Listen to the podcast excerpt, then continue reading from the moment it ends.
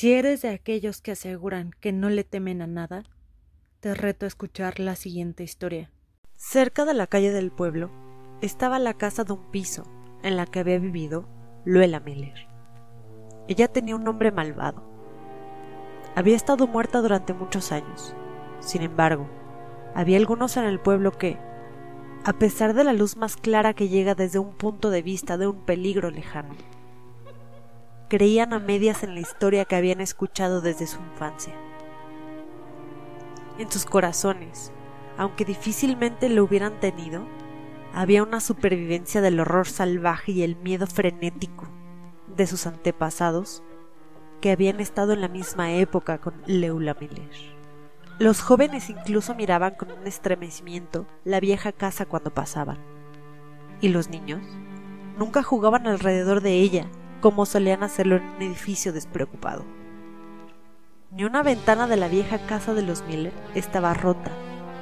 Los cristales reflejaban la luz del sol de la mañana en parches de color esmeralda y azul, y el cerrojo de la puerta principal hundida nunca se levantó. Desde que sacaron a Luela Miller de ella, la casa no había tenido inquilinos, salvo un alma vieja sin amigos que no tenía elección entre eso y el refugio lejano del cielo abierto. Esta anciana, que había sobrevivido a sus parientes y amigos, vivió en la casa una semana. Luego, una mañana no salió humo de la chimenea, y un grupo de vecinos entró y la encontró muerta en su cama. Hubo oscuros susurros sobre la causa de su muerte, y hubo quienes testificaron sobre una expresión de miedo tan exaltada que mostraba el estado del alma sobre el rostro del muerto. La anciana estaba sana y de buena salud cuando entró en la casa, y en siete días estaba muerta. El ministro habló en el púlpito con encubierta severidad contra el pecado de la superstición. Todavía prevalecía la creencia ningún vagabundo buscaría refugio bajo ese viejo techo, no santificado por casi medio siglo de miedo supersticioso. Solo había una persona en el pueblo que realmente conocía a Luela Miller. Esa persona era una mujer de más de ochenta años, pero una maravilla de vitalidad y juventud inextinguible. Directa como una flecha, con el resorte de una recién soltada del arco de la vida se movía por las calles y siempre iba a la iglesia. Nunca se había casado y había vivido sola durante años en una casa frente a la de Luela Miller. Esta mujer no tenía nada de la locuacidad de la edad, pero nunca, en toda su vida, se había mordido la lengua, y nunca escatimó en la verdad cuando intentó presentarla. Ella fue quien dio testimonio de la vida malvada, aunque posiblemente intencionada, de Luela Miller. Cuando esta anciana habló, tenía el don de la descripción. Aunque sus pensamientos estaban revestidos de la vulgar lengua originaria de su pueblo natal. Uno podía ver a Luela Miller tal como realmente había lucido. Según esta mujer, llamada Lydia Anderson, Luela Miller había sido una belleza de un tipo bastante inusual en Nueva Inglaterra. Había sido una especie de criatura ligera y dócil, tan dispuesta a ceder al destino e inquebrantable como un sauce. Tenía brillantes mechones de cabello lacio y rubio, que llevaba suavemente enrollados alrededor de un rostro largo y hermoso. Tenía los ojos azules llenos de su suave súplica, pequeñas manos delgadas y agarradas, y una maravillosa gracia de movimiento y actitud. Luela Miller solía sentarse de una manera que nadie más podía, dijo Lydia Anderson y era un espectáculo verla caminar. Si uno de esos sauces que hay en la orilla del arroyo pudiera levantarse y sacar sus raíces del suelo y alejarse, iría como solía hacerlo Luela Miller. Solía usar una seda de tiro verde y un sombrero con serpentinas de cinta verde, un velo de encaje que le cruzaba la cara y una cinta verde que le volaba desde la cintura. En eso salió como novia cuando se casó con Erastus Miller. Su nombre antes de casarse era Gil. Erastus Miller también era guapo, más guapo que Luela. Erasto casi la adoraba. Lo conocía bastante bien. Vivía al lado mío y fuimos juntos a la escuela, La gente solía decir que me estaba esperando, pero no lo hizo. Nunca pensé que lo fuera excepto una o dos veces cuando dijo cosas que algunas chicas podrían haber sospechado que significaban algo. Eso fue antes de que Luela viniera aquí para enseñar en la escuela del distrito. Fue gracioso cómo llegó a conseguirlo, porque la gente decía que no tenía educación y que una de las niñas mayores, Lottie Henderson, solía hacer todas las enseñanzas para ella, mientras ella se sentaba y bordaba en un pañuelo de bolsillo de batista. Lottie Henderson era una chica realmente inteligente, una erudita y espléndida, y simplemente posó sus ojos en Luela, como hacían todas las chicas. Lottie habría sido una mujer realmente inteligente, pero murió cuando Luela llevaba aquí alrededor de un año. Simplemente se desvaneció y murió. Nadie sabía que la afligía. Se arrastró hasta esta escuela y ayudó a Luela a enseñar hasta el último minuto. Todos los miembros del comité sabían que Luela no hacía gran parte del trabajo por sí misma, pero le guiñaron un ojo. Poco después de la muerte de Loti, Erasto se casó con ella.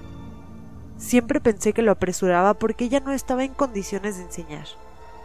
Uno de los grandes solía ayudarla después de la muerte de Loti. Pero él no tenía mucho gobierno y la escuela no le fue muy bien y Luela podría haber tenido que renunciar porque el comité no podría haber cerrado sus ojos a las cosas mucho tiempo más. El chico que le ayudó era un tipo realmente honesto e inocente, y también un buen erudito. La gente decía que había estudiado demasiado y esa fue la razón por la que se volvió loco el año después de que Luela se casara, pero la verdad no lo sé. Y no sé qué hizo Erastus Miller, para que comenzara a consumir la sangre del año después de casarse. El consumo no estaba en su familia. Se fue debilitando cada vez más y casi se dobló cuando trató de atener a Luela. Ya hablaba débilmente, como un anciano. Trabajó muy duro hasta el último momento, tratando de ahorrar un poco para dejar a Luela. Lo he visto en las peores tormentas en un trineo de madera. Solía cortar y vender madera, y estaba encorvado en la parte superior y parecía más muerto que vivo. Una vez no pude soportarlo. Me acerqué y lo ayudé a poner un poco de madera en el carro. Siempre fui fuerte en mis brazos. No me detendría por todo lo que me dijo, y supongo que estaba lo suficientemente contento por la ayuda. Eso fue solo una semana antes de que muriera. Se cayó al suelo de la cocina mientras desayunaba. Siempre tomaba el desayuno y dejaba a Luela en la cama. Él hacía todo, el barrido, el lavado, el planchado y la mayor parte de la cocción. No podía soportar que Luela levantara el dedo y ella sencillamente lo dejó hacer todo por ella. Vivió como una reina por todo el trabajo que hizo. Ni siquiera hizo su cocido. Dijo que le dolía el hombro coser y que Lily, la hermana del pobre Erastus, solía hacer todos sus cosidos. Ella tampoco pudo, nunca fue fuerte en su espalda, pero lo hizo maravillosamente. Tenía que hacerlo para adaptarse a Luela, que era tan espantosa. Nunca vi nada como el invertido y el deshilado que Lily Miller hizo por ella. Hizo todo el traje de boda de Luela, ese vestido de seda verde, después de que María Babbitt lo cortara por nada y también hizo mucho más por nada para Luela. Lily Miller se fue a vivir con Luela después de la muerte de Erastus. Renunció a su casa, aunque estaba muy apegada a ella, y no tenía ni una pizca de miedo a quedarse sola. Lo alquiló y se fue a vivir con Luela inmediatamente después del funeral. Luego, esta anciana, Lydia Anderson, que recordaba a Luela Miller, pasaría a relatar la historia de Lily Miller.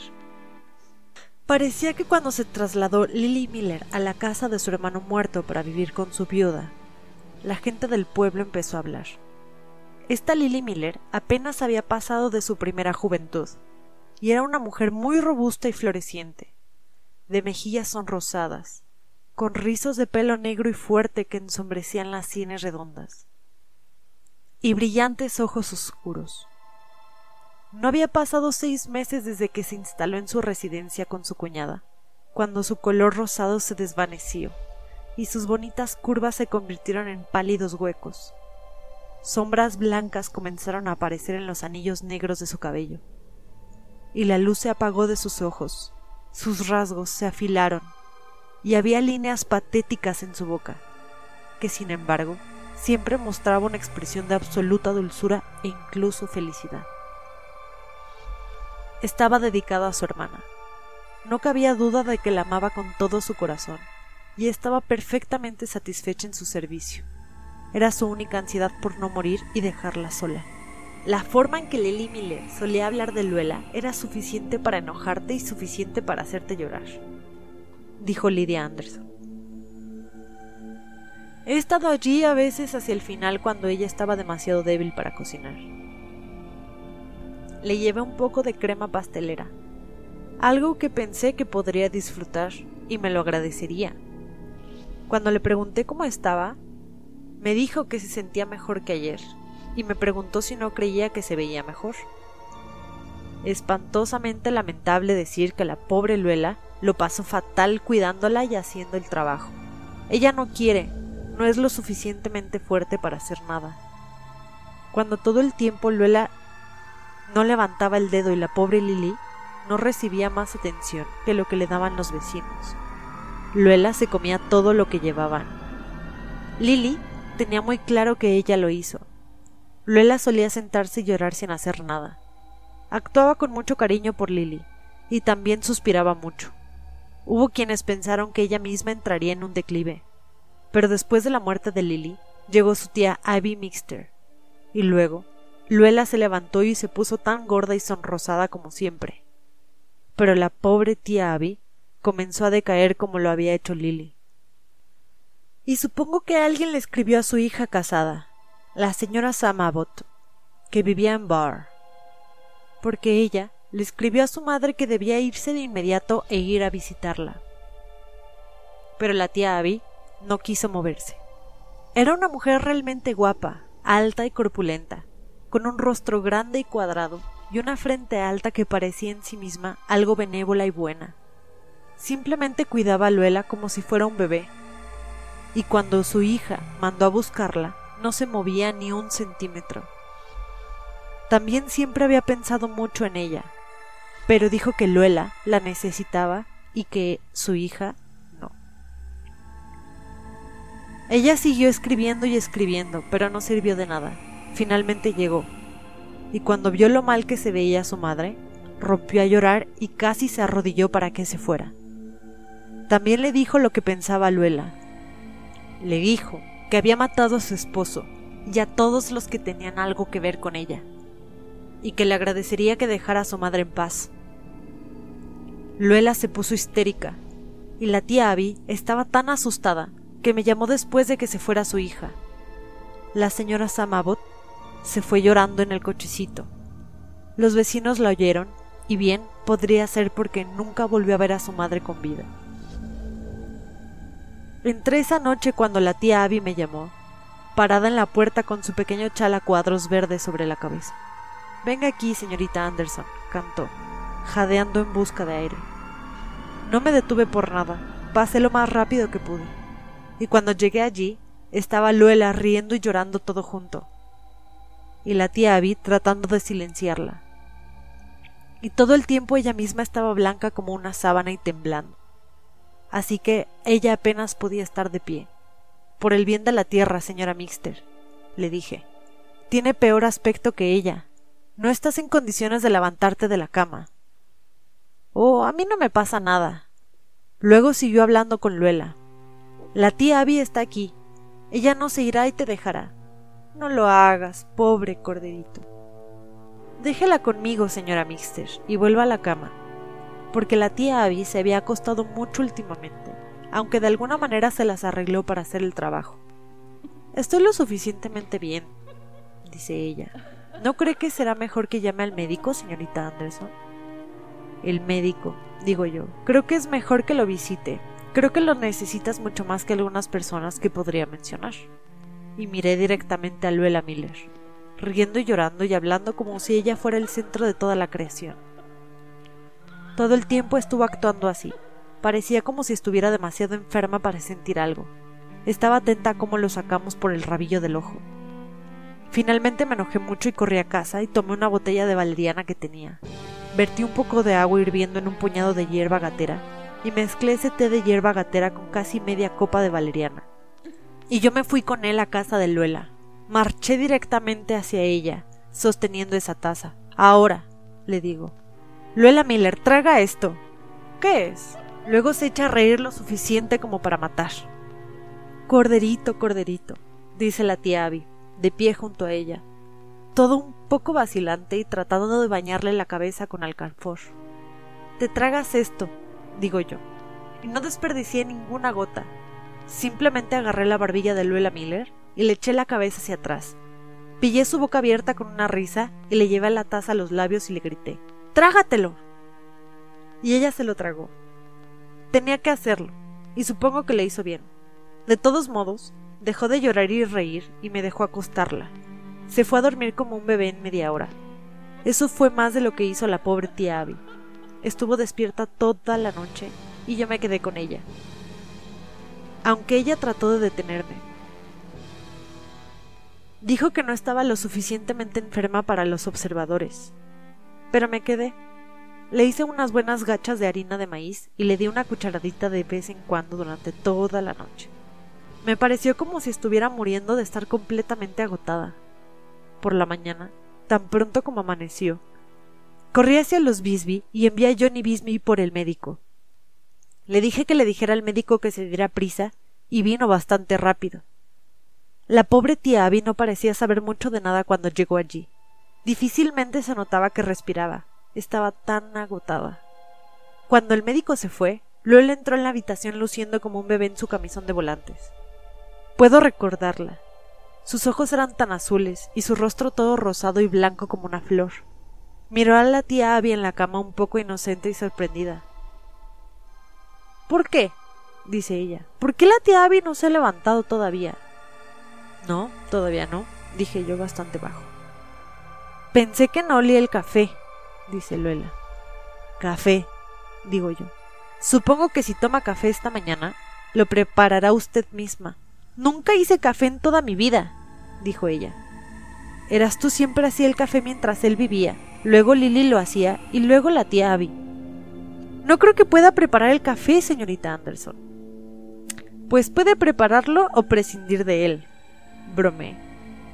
No va a levantarse la tía Abby, dice. Supongo que no se levantará, digo yo. Como está enferma, me estaba volviendo cada vez más loca. Había algo en esa cosita rosada y blanca que estaba allí hablando de café. Cuando había matado a mucha gente mejor que ella, me hizo sentir como si quisiera matarla, antes de que tuviera la oportunidad de hacer más daño. ¿Está enferma la tía Abby? dice el Vela, como si estuviera algo agraviada y herida. Sí, le dije, está enferma y se va a morir, y luego te dejarán sola. Tendrás que arreglártelas por ti misma o prescindir de las cosas. No lo sé, pero fui un poco dura. Pero era la verdad. Y se puso histérica de nuevo por eso. Todo lo que hice fue meterla en la habitación al otro lado de la entrada, donde la tía Abby no podría oírla. Tuvo su histeria ahí hasta que se cansó. Cuando se enteró de que nadie vendría a mimarla y a hacer por ella, se detuvo. Al menos supongo que lo hizo. Hice todo lo que pude por la pobre tía Abby, tratando de mantener el aliento de vida en ella. El médico me había dicho que estaba terriblemente deprimida y me había dado una medicina muy fuerte para que se la dieran gotas muy a menudo. Hice lo que me dijo realmente fiel hasta que ella ya no pudo tragar. Luego mandé llamar a su hija. Había empezado a darme cuenta de que ella no duraría en absoluto. No me había dado cuenta antes, aunque le hablé a Luela como lo hice. Pero cuando ella llegó, ya era demasiado tarde. Su madre estaba muerta, la hija de la tía Abby solo echó un vistazo a su madre que yacía allí. Luego se volvió un poco aguda y repentina y me miró. ¿Dónde está? dice ella. Y supe que se refería a Luela. Está en la cocina, le dije. Está demasiado nerviosa para ver morir a la gente. Tiene miedo de que la enferme. El doctor habla entonces. Él era un hombre joven. El viejo doctor Park había muerto el año anterior y se trataba de un joven recién salido de la universidad. La señora Miller no es fuerte, dice él algo severo, y ella tiene razón en no agitarse. Tú eres otro joven, ella tiene su bonita garra sobre ti. Pienso yo, pero no le dije nada. Le dije a la señora Sam que Luela estaba en la cocina. Ella salió y yo también fui. Nunca escuché nada parecido a la forma en que habló con Luela Miller. Yo misma me sentí bastante mal con Luela, pero esto era más de lo que nunca me hubiera atrevido a decir. Luela estaba demasiado asustada para ponerse histérica. Ella bromeó, parecía bromear y rehuir nada en esa silla de la cocina. Con la señora Sam Abbott de pie junto a ella y hablando y diciéndole la verdad. Supongo que la verdad fue demasiado para ella y no me equivoqué, porque Luela en realidad se desmayó y no había ninguna farsa, de la forma en que siempre sospeché que había. Se desmayó y tuvimos que tumbarla en el suelo y el doctor salió corriendo. Le dijo algo sobre un corazón débil terriblemente feroz a la señora Sam Abbott, pero ella no estaba ni un poco asustada. Ella lo enfrentó, tan pálida como incluso Luela estaba tirada allí con aspecto de muerte, y el doctor sintiendo su pulso. Corazón débil. No hay nada débil en esa mujer. Tiene la fuerza suficiente para aferrarse a otras personas hasta matarlas. ¿Débiles? Era mi pobre madre la que estaba débil. Esta mujer la mató con tanta seguridad como si le hubiera clavado un cuchillo. Pero el doctor no le prestó mucha atención. Él estaba inclinado sobre Luela, tirado allí con su cabello amarillo todo fluyendo, y su lindo rostro rosado y blanco, todo pálido, y sus ojos azules como estrellas apagadas. Él sostenía su mano y alisaba su frente. Me dijo que trajera el brandy a la habitación de la tía Abby. Y yo estaba segura, como quería estar, de que Luela había conseguido a alguien más a quien aferrarse. Ahora que la tía Abby se había ido, y pensé en el pobre Erastus Miller y me compadecí del pobre doctor joven, llevado por una cara bonita, y decidí ver qué podía hacer. Esperé hasta que la tía Abby estuvo muerta y enterrada alrededor de un mes. El doctor iba a ver a Luela tranquila y la gente estaba empezando a hablar. Luego, una noche, cuando supe que el doctor había sido llamado fuera de la ciudad y no estaría presente, fui a casa de Luela. La encontré toda vestida con una muselina azul, con lunares blancos en ella y su cabello rizado. Bromeaba tan bonito, y no había ninguna chica joven en el lugar que se pudiera comparar con ella. Había algo en Luela Miller que parecía arrancarte el corazón, pero ella no me lo arrancó a mí.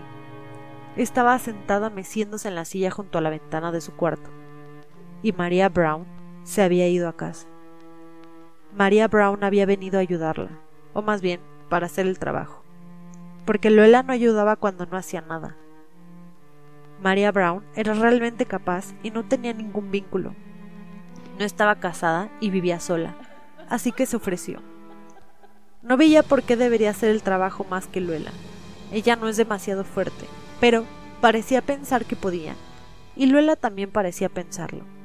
Así que se acercó e hizo todo el trabajo. Lavó, planchó, horneó, mientras Luela se sentaba y se mecía. María no vivió mucho tiempo después. Ella comenzó a desvanecerse de la misma manera que los demás. Bueno, le advirtieron, pero se enfadaba mucho cuando la gente decía algo. Decía que Luela era una mujer pobre, maltratada, demasiado delicada para ayudarse a sí misma, y que deberían estar avergonzados. Supongo que María se ha ido a casa, le digo a Luela cuando entré y me senté frente a ella. Sí, María se fue hace media hora, después de cenar y lavar los platos, dice Luela a su manera bonita. Supongo que tiene mucho trabajo que hacer en su propia casa esta noche, le dije, un poco amargada. Pero todo eso se desperdició en Luela Miller. Le parecía correcto que otras personas que no estaban en mejores condiciones que ella deberían atenderla, y no se le podía pasar por la cabeza que alguien pensara que no estaba bien. Sí, dice Luela, muy dulce y bonita. Sí, dijo que tenía que lavarse esta noche. Lo ha dejado pasar durante 15 días antes de venir aquí. ¿Por qué no se queda en casa y se lava en lugar de venir aquí y hacer tu trabajo cuando tú eres igual de capaz y tienes suficiente vista, más que ella para hacerlo? Entonces Luela me miró como un bebé al que le sacude un sonajero. Ella se rió tan inocente como quisiera. Oh, no puedo hacer el trabajo yo misma, señorita Anderson. Nunca lo hice. María tiene que hacerlo.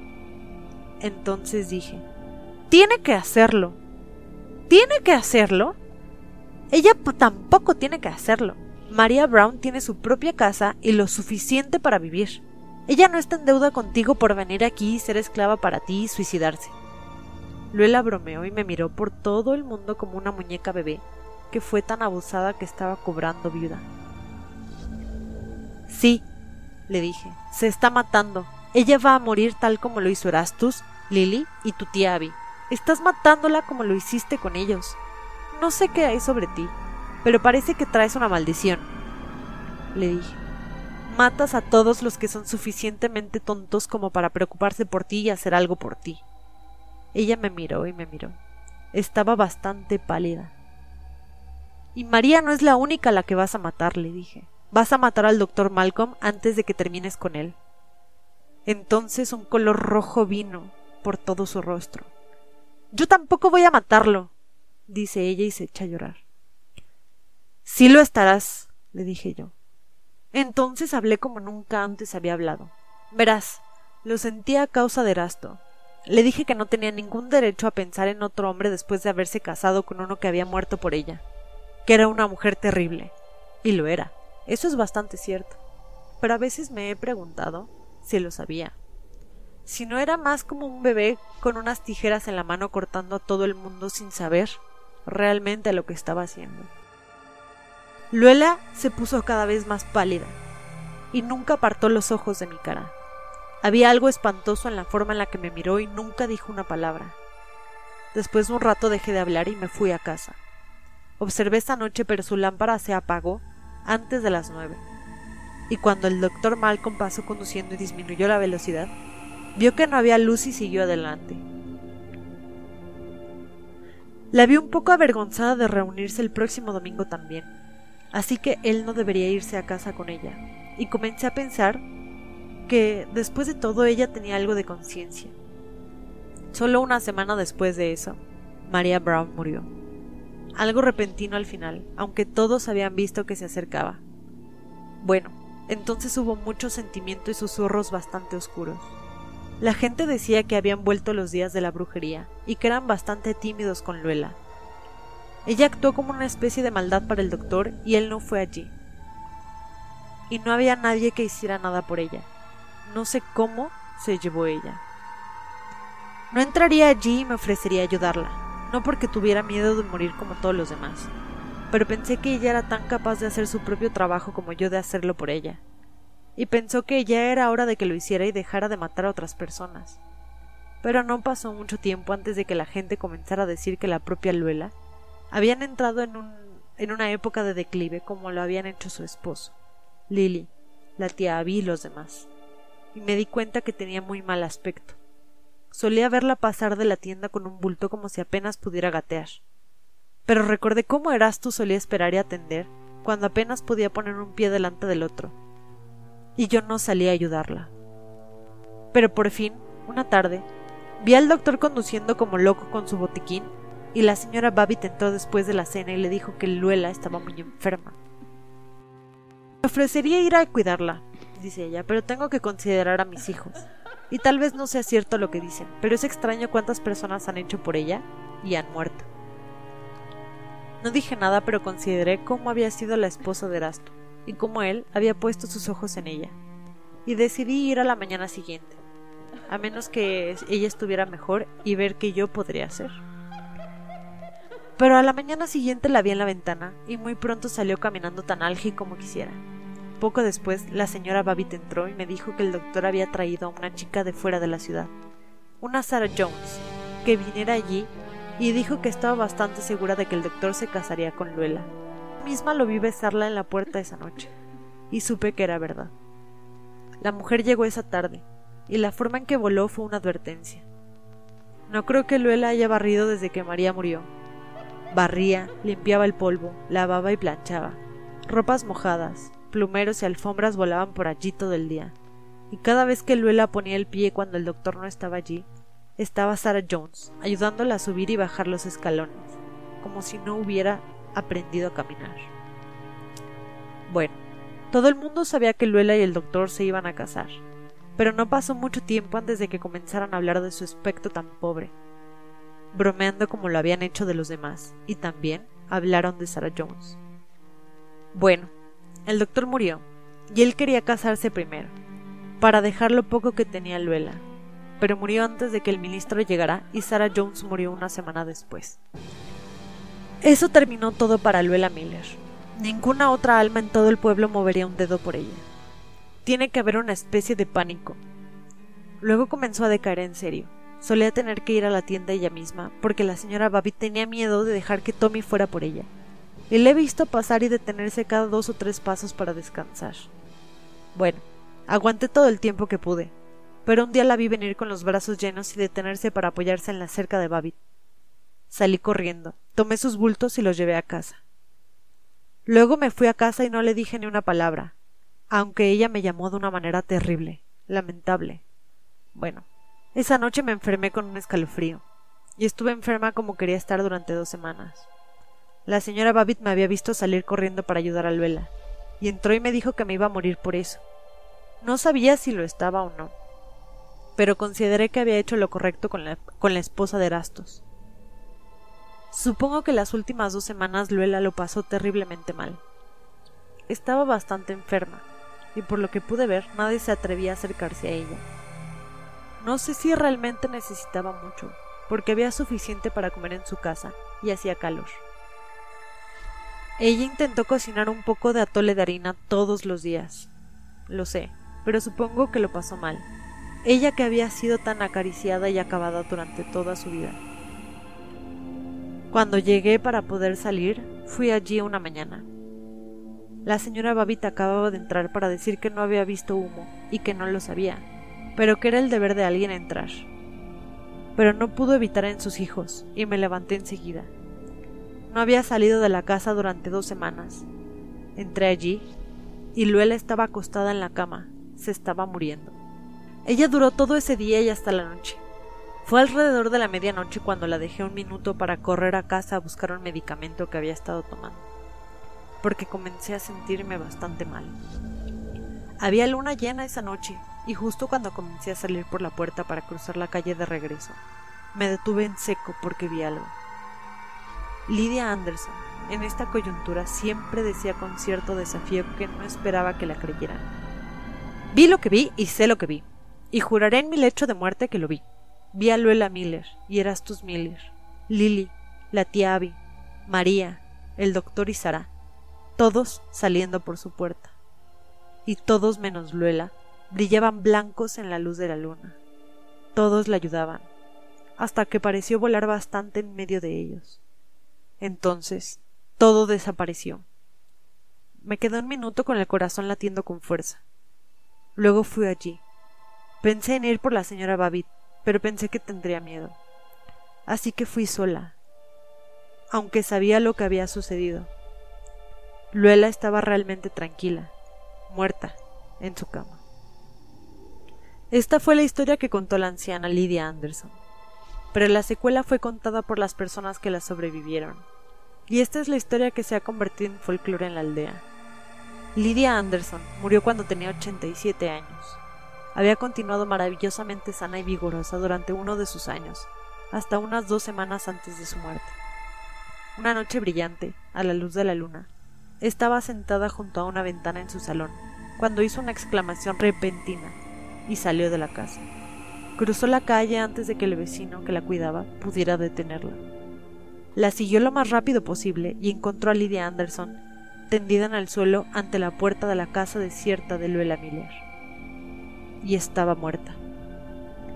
La noche siguiente hubo un destello rojo de fuego a través de la luna, y la vieja casa de Luela Miller fue incendiada hasta los cimientos. De esa casa ya no queda nada más que unas viejas piedras del sótano y un arbusto de lilas. Y en verano una indefensa estela de glorias matutinas entre la maleza, que podría considerarse emblemática de la propia Luela.